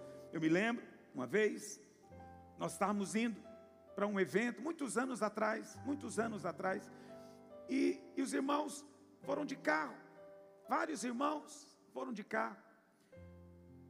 Todos os irmãos chegaram bem. Mas um irmão, no meio do caminho, ele não sabe explicar, mas o carro dele capotou e ele foi lançado fora do carro. E ele ficou imobilizado no meio da rodovia. E ele falou para o Senhor: Senhor, me ajuda. Eu não morri no capotamento, vou morrer atropelado agora, porque vai vir um carro, vai passar em cima de mim. Ele disse imediatamente: parou um carro, desceu um homem muito forte, moreno, escuro mesmo, pegou ele, colocou ele do lado da estrada e falou: Não se preocupe, que a ajuda já está chegando. Entrou no carro e foi embora. Quando o homem foi embora, o Senhor falou no coração dele: Esse é o anjo que eu mandei para cuidar de você. Presta atenção, os outros que viajaram bem, aleluia. Eles chegaram ao seu destino, eles têm um testemunho para dar? Sim, Deus é bom, nos trouxe em paz, chegamos em paz. Esse é o testemunho que queremos dar na maior parte das vezes. Mas qual é o testemunho maior? É daquele que no meio do caminho não foi poupado da luta, ele entrou na luta e no meio da crise ele pediu: Me ajuda, Senhor. Ele clamou ao Senhor e o Senhor enviou o anjo, literalmente Quantos desses que chegaram bem do outro lado tiveram o privilégio de algum dia ser carregado por um anjo? Ele teve. Ele vai contar isso para o resto da vida. Ele vai contar para os seus filhos e para os seus netos. Por quê? Porque esse é o testemunho maior. É quando Deus entra com você na sua guerra, filho. Eventualmente isso acontece conosco. Portanto, hoje eu digo para você em nome de Jesus: não aceite condenação do diabo não fique fazendo perguntas e questionamentos. Apenas chama o Senhor para entrar na luta com, junto com você. Apenas chama o Senhor para enfrentar a tribulação junto com você. Emmanuel disse: Eu não vou te deixar, eu não vou te abandonar. Eu sei que você fica pensando que aqueles que chegaram bem na viagem são melhores.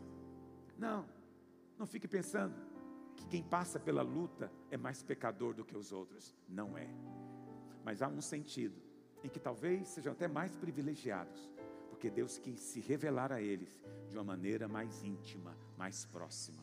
Lá no Salmo, perdão, livro de Isaías, capítulo 43, verso 2, a palavra do Senhor diz assim: Quando passares pelas águas, eu serei contigo. Quando pelos rios, eles não te submergirão. Quando passares pelo fogo, não te queimarás, nem a chama arderá em ti. É interessante que o Senhor não diz aqui nesse texto: olha, eu vou te manter longe do fogo, olha, eu vou te manter longe da enchente, da inundação. Isso nunca vai acontecer com você. Não, o Senhor não prometeu isso, o Senhor não disse isso. Eu creio que na maior parte das vezes nós somos poupados, mas Deus está tratando conosco o nosso caráter, Ele quer que a nossa fé cresça, Ele quer que a nossa intimidade com Ele desenvolva, Ele quer que o nosso louvor seja mais elevado. Um é o louvor daquele que é tocado pela canção e pela palavra, tem poder, mas outro é o louvor daquele que no meio da noite tem uma canção de livramento para cantar ao Senhor. Esse é diferente. Esse é diferente. É como Paulo e Silas na prisão depois de serem açoitados e estarem presos a um tronco à meia-noite, eles resolvem louvar. Esse louvor tem um poder especial, porque ele é no meio da tribulação. Você está passando pelo fogo, está passando pelo rio. Então não há promessa. O Senhor está dizendo que não é, Ele não vai te, te tirar dessa situação, mas Ele está dizendo que eu vou passar com você. Quando você passar pelo fogo, eu estarei lá com você. O fogo não vai ter poder sobre a sua vida. Quando você passar pela inundação, você não vai afogar, porque eu mesmo vou sustentar você. Por isso, se hoje, no final desse jejum, você ainda está clamando, sem entender a circunstância, não se preocupe, permaneça firme no Senhor, permaneça com o seu coração focado no Senhor o Senhor vai te dar o livramento, Ele vai te ensinar.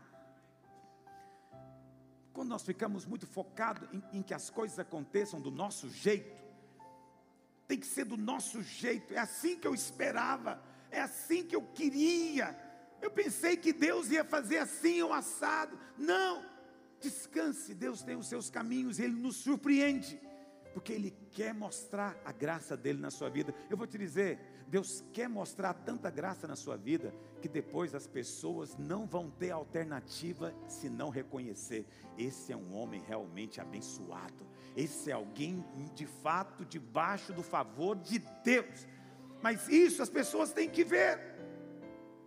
As coisas nem sempre são como nós queremos. Por quê? Porque às vezes Deus quer se revelar de maneira diferente. Tem um versículo na Bíblia, lá no Salmo 41, verso 3 que ele sempre me confronta. E eu sempre uso para confortar também. O Senhor diz assim: o Senhor, aqui está falando do justo, você é justo, você foi justificado por fé, você ganhou o dom da justiça. Todas as promessas para o justo agora se aplicam a você. E o texto diz: o Senhor o assiste no leito da enfermidade, na doença, o Senhor afofa a sua cama. Vamos ser francos, não é exatamente isso que nós queremos. Nós queremos que no meio da doença o Senhor nos cure. No meio da doença, o que eu quero é cura. E há promessa de cura, sim. Você não precisa duvidar, há promessa de cura, mas há situações que o Senhor quer se revelar a você de uma maneira afetuosa. Olha como é afetuoso isso. O texto está dizendo: na enfermidade e na doença, o Senhor vai afofar a sua cama. Eu não sei se você se lembra, eu tenho, eu tenho lembranças de quando eu era muito, muito pequeno. Eu tenho lembranças de dois anos de idade. Eu sei que você não acredita, mas é a verdade. E eu sei que era dois anos de idade, por quê? Porque minha mãe estava grávida da minha irmã e eu sou mais velho do que ela três anos. Então eu sei que era dessa idade. Eu me lembro de coisas, mas eu me lembro uma sensação é que na verdade nunca me esqueci, uma sensação muito agradável. Que quando a gente ia dormir à noite, a minha mãe, ela, ela fazia um movimento lá com o lençol da cama, como que para tirar qualquer poeira, não é? Depois ela batia a mão em cima, batia a mão em cima do travesseiro, e eu deitava. E aí ela pegava a coberta e jogava em cima. Havia uma sensação tão gostosa de aconchego, de frescor e ao mesmo tempo aconchego. Era algo maravilhoso. É disso que o texto está falando. Senhor está dizendo: quando você estiver doente, eu vou ser como a sua mãe. Eu vou vir afofar o seu travesseiro, afofar a sua cama, porque eu mesmo vou cuidar de você. Mas, Senhor, o que eu queria era outra coisa. Eu queria não ter que cair de cama. Eu também, todos nós queríamos isso. Mas o Senhor diz: tem paciência, eu quero me mostrar a você de uma forma que você não viu ainda. Eu quero me revelar a você de uma maneira que você ainda não me conheceu. Eu quero que você sinta o meu cuidado, o meu toque. A promessa de cura. Mas eventualmente, o Senhor te deixa passar no meio da dificuldade. Mas quando você passar, fala como Davi. No Salmo 23 ele diz: Ainda que eu ande, não foi Deus que me levou, não é a vontade de Deus que eu vá. Mas ainda que eu ande pelo vale da sombra da morte, não temerei mal nenhum. Sabe por quê? Tu estás comigo. Tu estás comigo. Tu estás comigo. O Senhor não está com você só nos dias da montanha, só nos dias das experiências gloriosas. Não, o Senhor está com você nos dias do vale de sombra. Vale de sombra é o dia da queda, é o dia do tropeço, é o dia da tribulação, é o dia do questionamento do porquê, é o dia que você não entende, é o dia que você está caminhando de cabeça baixa e todo mundo diz: Deus não vai te ouvir. Para Deus te ouvir, sai desse vale, sobe a montanha. Deus só ouve pessoas na montanha. Mas Davi diz: Não, o Senhor não. O Senhor está comigo na montanha. Mas quando eu passar pelo vale, Emmanuel está comigo lá também. Ele nunca me deixará, nunca me abandonará. Mesmo quando o diabo diz que você está só, você não está, porque a promessa dele é fiel: nunca te deixarei, jamais te abandonarei, mesmo no meio dessa luta. Amém? Precisamos de aprender esse princípio, o princípio de convidar Deus para o meio do nosso problema. Vem, Senhor, vem, Senhor, participa da minha luta. Vem, Senhor, luta junto comigo, peleja contra os meus inimigos. Quando você faz isso, seu coração descansa. Mas quando você insiste em que as coisas deveriam acontecer de uma determinada maneira, você se enche de ansiedade e de angústia. Apenas descanse nos caminhos de Deus, que são mais altos do que os nossos. Tem um exemplo precioso na palavra de Deus, que eu quero compartilhar com você ainda. Está no livro de Daniel, no capítulo 3. A Bíblia fala, eu vou contar para você a maior parte da história, porque é um capítulo bem longo. A Bíblia fala que Nabucodonosor era rei de Babilônia. E a Bíblia fala que não houve nenhum rei como ele antes dele. Ele dominava sobre todo mundo daquela época. Babilônia era o centro do mundo. E Nabucodonosor, diz a Bíblia, um dia mandou fazer uma estátua de 30 metros de altura. 30 metros de altura, isso dá uns 10 andares de um prédio. Para você ver o tamanho. E essa estátua, ele declarou, era a estátua de um Deus. E ele então proclamou que quando ele chamou todos os seus governadores, né, oficiais, juízes, todo mundo importante do seu reino. E ele então fez uma grande proclamação que quando se tocasse a cítara, a flauta e todos os instrumentos de percussão, todo homem de toda nação, de toda língua, é interessante essa expressão porque isso também vai se referir ao Senhor Jesus, mas também se refere a algo que o diabo sempre quer, não é? Mas a glória é do Senhor, a Ele pertence a glória, amém? E ele disse então: todo homem de toda língua vai ter que se curvar e adorar a imagem. E assim se fez. E ele disse: quem não fizer isso, vai ser lançado na fornalha ardente. Vai ser lançado ali naquela fornalha de fogo, sendo bem redundante. Mas a Bíblia fala que sempre tem aqueles, os acusadores. E a Bíblia fala então que alguns chegaram para Nabucodonosor e disseram: Ó oh, rei, se você quiser ler na sua Bíblia, está no verso 10 em diante. Ó oh, rei, o senhor não falou que era para todo mundo se curvar, se prostrar e adorar a imagem que o Senhor fez? E o rei falou: sim. Eles disseram: pois é, mas tem três homens judeus que o Senhor constituiu aí nos altos negócios de Babilônia, que eles se recusam a adorar a imagem. O nome deles é Sadraque, Mesaque e Abednego. A Bíblia fala então que Nabucodonosor mandou chamar, chamar os três e falou para eles: Ô oh, Sadraque, Mesaque e Abednego, eu ouvi a respeito de vocês que vocês não querem adorar a imagem. Isso é fato, é assim que realmente acontece. E Nabucodonosor diz para eles no verso 15: Agora, pois, estáis dispostos, vocês três, quando vocês ouvirem o som da trombeta, do pífaro, da cítara, da harpa, do saltério, né? Quando você ouvir, estão dispostos aqui na minha frente a ajoelhar e adorar a imagem? Porque se vocês não fizerem, vocês serão lançados na fornalha ardente. E ele fala algo muito sério no, no final do versículo 15: E quem é o Deus que vos poderá livrar das minhas mãos? Quem é o Deus que vai livrar vocês? A resposta deles eu acho poderosa. Responderam Sadraque, Mesaque e Abednego ao rei: Ó Nabucodonosor, quanto a isto, não necessitamos te responder. Ou seja, não vou perder tempo com um debate inútil. O senhor não sabe quem é o Deus, mas há um Deus, um só Deus, Ele é poderoso. É isso que estão dizendo em outras palavras. Não vou responder isso para o Senhor. Ele diz no verso 17: Se o nosso Deus, a quem servimos, quer livrar-nos, ele nos livrará da fornalha de fogo ardente e das tuas mãos, ó Rei. Porque para esse Deus não há impossíveis.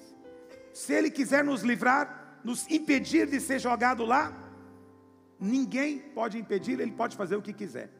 Mas, se não, eu gosto dessa postura desses homens. Se não, fica sabendo, ó rei, que não serviremos os teus deuses, nem adoraremos a imagem de ouro que levantaste.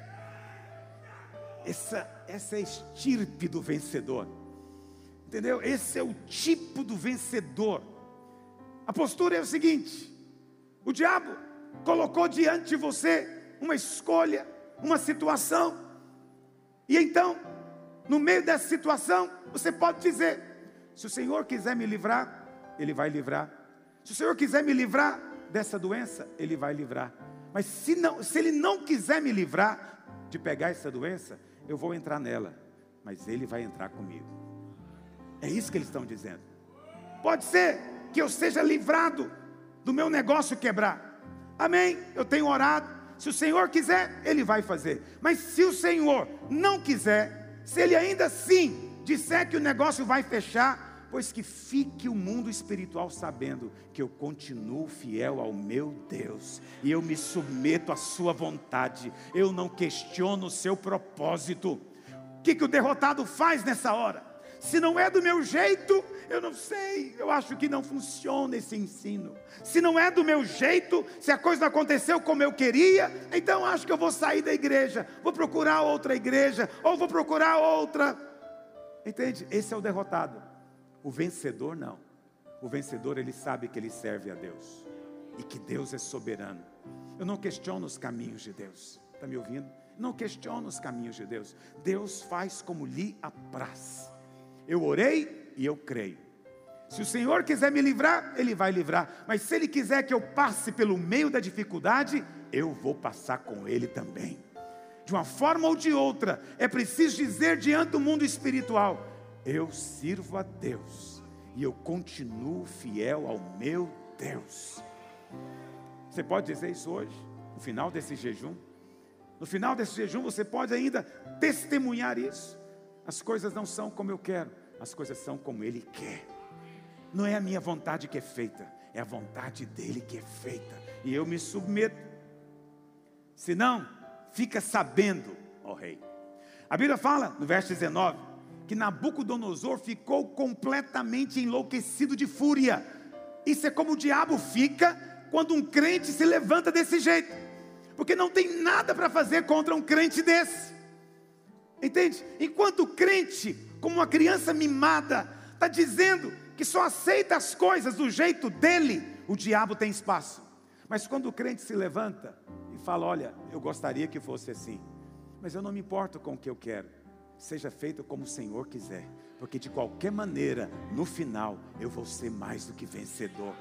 Então, Satanás, fique sabendo, eu vou continuar orando, vou continuar liderando, eu vou continuar buscando a Deus, vou continuar dando meu dízimo, vou continuar sendo fiel ao Senhor. Nada muda na minha relação com meu Deus. Isso deixa Nabucodonosor furioso.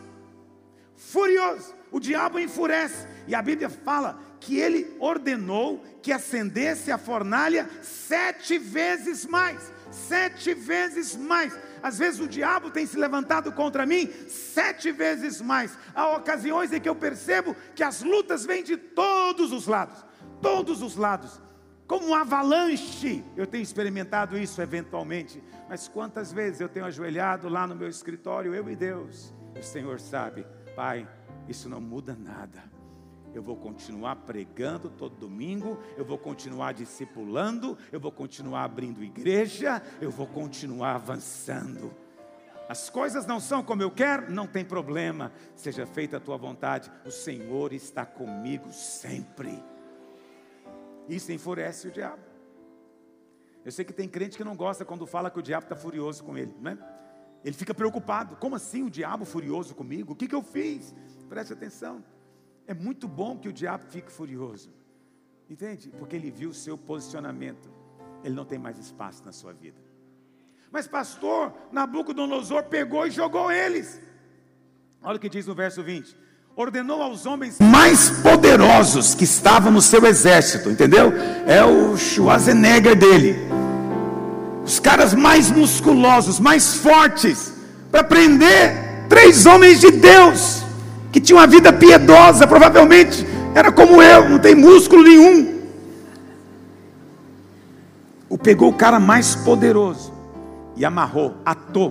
Quando fala de atar, significa que prendeu os pés e prendeu as mãos e lançou na fornalha ardente.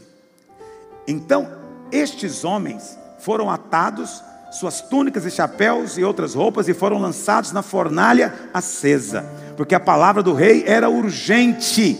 Olha o que diz o verso 22: As chamas de fogo mataram os homens poderosos que lançaram de cima para dentro a Sadraque, Mesaque e Abednego. O cara mais forte do exército, o sujeito mais musculoso, o mais alto, o mais forte, quando chegou perto do fogo, caiu morto.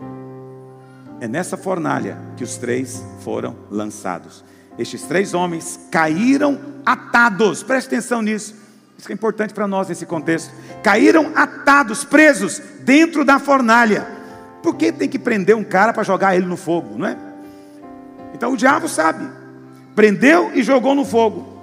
Então o rei Nabucodonosor olhou para aquela fornalha e se espantou, e levantou depressa e perguntou para os seus conselheiros: escuta, nós nos lançamos lá dentro, três homens atados dentro do fogo. Responderam ao rei: É verdade, tornou ele, mas eu estou vendo quatro homens soltos. Duas coisas acontecem aqui, que é a minha palavra para você hoje. Primeiro, quando você estiver passando pelo fogo, ele vai estar junto com você lá dentro da fornalha. Ele não vai te deixar. Haverá um consolo na noite haverá um cântico no meio da noite, quando a dor parecer mais forte, ele vai dizer: Não se assuste, eu estou com você. Aqueles três homens estavam dentro da fornalha, mas quando o rei olhou, tinha um a mais. Quem era esse um? O Senhor Jesus estava lá dentro com eles. Olha para cá. No meio da sua luta, ele é fiel e ele mantém a sua palavra. Eis que estou contigo todos os dias da sua vida do começo até o último dia, o Senhor não te deixa, não te desampara, não te larga. Então, não tente interpretar, dar explicações, por que, que você está na fornalha, apenas desfruta. O que, que eles estavam fazendo dentro da fornalha? O texto diz que eles estavam passeando dentro da fornalha, passeando. Eu imagino que, como o Senhor, sei lá, estavam brincando de roda, sei lá o que você faz numa fornalha de fogo. Brincava com o fogo Só que eles estavam soltos. Sabe por que estava solto? Porque o fogo só teve poder para tocar nas amarras do diabo. Quando o diabo tenta prender, preste atenção, quando você passa pelo fogo, as amarras vão embora. No meio da tribulação, você vai experimentar libertação como você nunca experimentou na sua vida. O que são essas amarras? Essas amarras são os pensamentos negativos que o diabo lança. Essas amarras são os pensamentos de dúvida e incredulidade que o diabo lança. São os sentimentos de ansiedade, medo, de angústia que o diabo lança. No meio da crise, no meio do fogo, o Senhor diz: essas amarras serão quebradas e arrebentadas e você vai sair livre. A promessa para o Senhor hoje. Eu quero desafiar você hoje, nesse tempo, se é o seu caso, se é sua história hoje, no final desse tempo de jejum, no meio dessa pandemia, as coisas não estão acontecendo como você imaginava, é porque Deus tem um milagre maior para fazer na sua vida. Deus quer mostrar mais graça. Deus quer, sabe, quando Deus, Deus permitiu que Nabucodonosor aquecesse sete vezes mais, é como se Deus dissesse para o diabo: faz o seu melhor, esquenta o máximo que você puder, porque depois é a minha vez de agir. Quando for a vez do Senhor agir, você vai ver que a obra do diabo é impotente para resistir você. Ninguém poderá te resistir todos os dias da sua vida. Não tem tribulação, não tem nada, nada pode separar você do amor de Deus. Nem a fornalha ardente, nem a morte, nem a vida, nem principados, nem potestades, nem anjo, nem qualquer outra criatura. Nada vai poder separar você dele. No meio da sua luta, ele está com você é o nome dele, Emanuel. Emanuel. Se hoje parece que está doendo, não fale, não reclame do fogaréu, não reclame do incêndio, apenas louve a Deus no meio da fornalha, porque Ele está lá junto com você. Não desperdice tempo falando ao vento, fala para o Senhor, glorifica o nome do Senhor e fala para o diabo, fique sabendo que mesmo que as coisas não sejam como eu quero, eu vou continuar. Meu ministério vai continuar. Minha vida cristã vai continuar. Porque eu sou mais do que vencedor. Esse é o tipo de crente que enlouquece demônio, enlouquece Satanás. Satanás não tem espaço contra ele. Não tem espaço contra ele. Não é a luta que me afasta da igreja. Não é a luta que me tira da posição de liderança não é a dificuldade que me faz questionar o meu chamado. Não. Haja o que houver. Fique sabendo, ó Rei Nabucodonosor, que nós não vamos nos curvar. Vamos continuar servindo o nosso Deus. Esse é o crente vencedor. Eu te convido hoje para ser parte disso, para viver essa vida, essa história e esse milagre. Amém? Onde você está, se você está na sua casa, eu sei que tem crianças correndo, tem gente brincando, contando história, você às vezes não consegue se concentrar, mas por favor, onde você está na sua sala, fique em pé onde você está, eu quero orar por você. Você que está aqui pode ficar em pé também. Eu quero orar por você. Nós vamos fazer duas orações.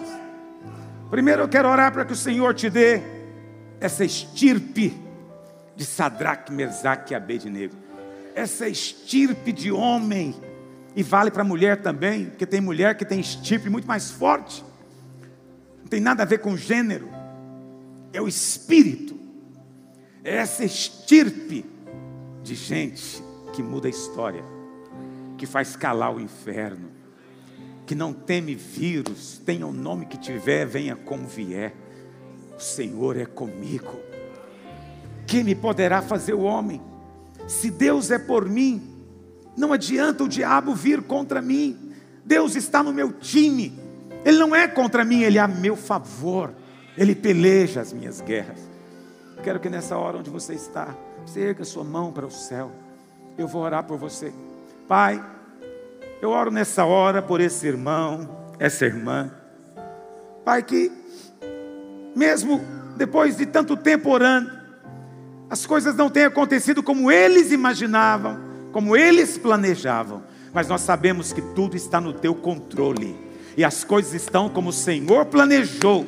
Tu tens planejado maior glória, o teu nome será mais exaltado. e será inquestionável a ação do teu braço de poder na vida de cada um deles. Pai, eu oro nessa hora, esse irmão, essa irmã enfermo, afofa-lhe a cama nesses dias, que ele sinta o teu afeto, teu cuidado, teu amor. Pai, eu oro nessa hora por esse irmão que perdeu o emprego, por esse outro que tinha um negócio e o negócio está à beira da falência. Pai, eu oro ao Senhor hoje, manifesta o teu poder, glorifica o teu nome, segundo os teus caminhos que são muito mais altos do que os nossos. Ó Deus, segundo o teu propósito que o Senhor estabeleceu de glorificar o teu nome na vida de cada um deles. Envergonha o diabo, envergonha o diabo.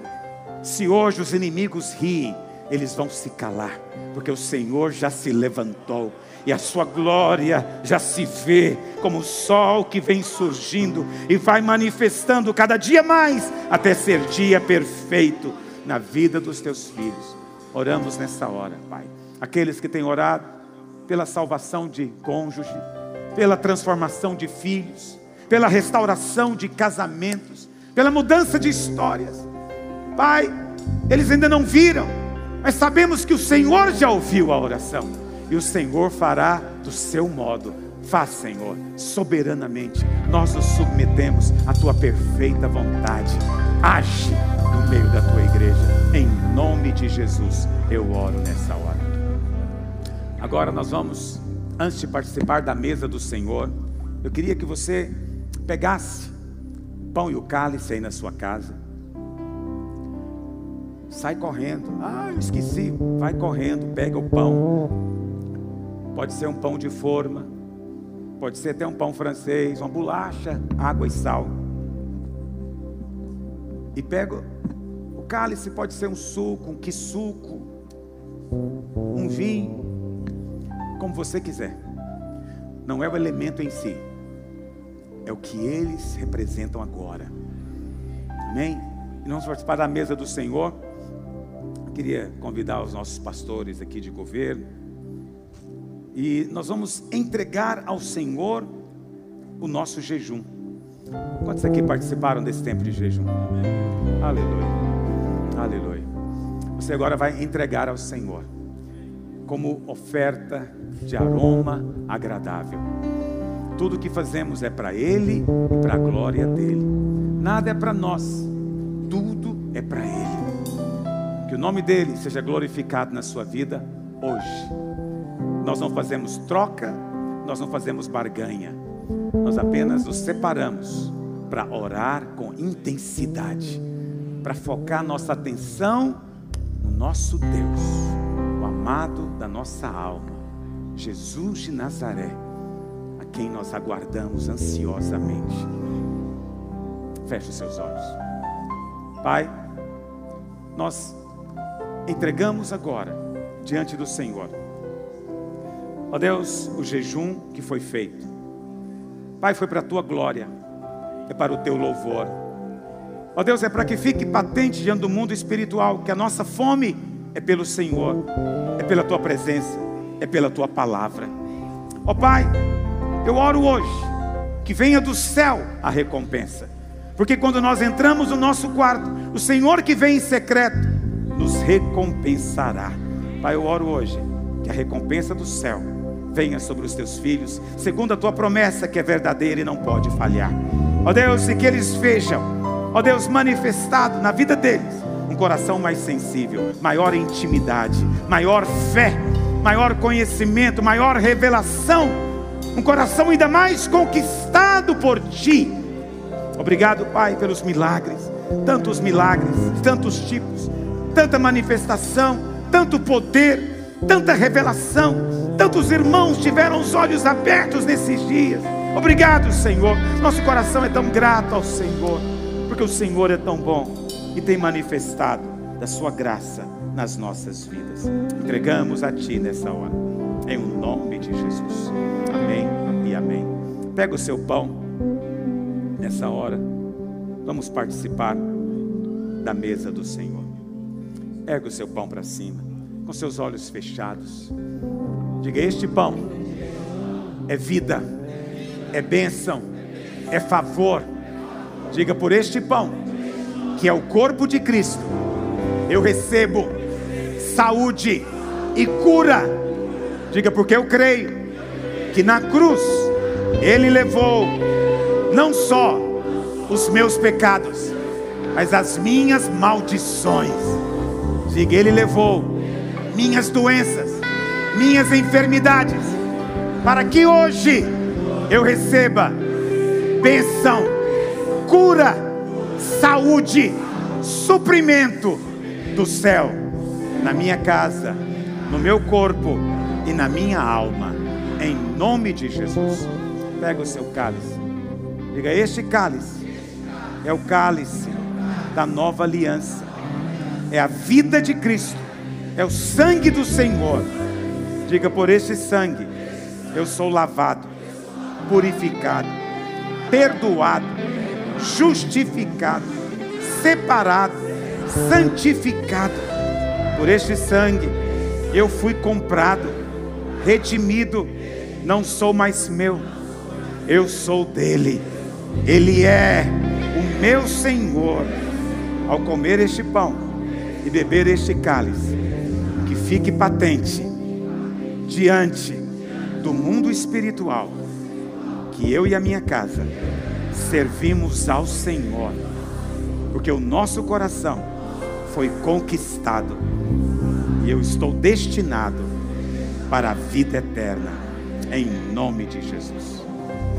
Coma do pão, beba do cálice, aleluia.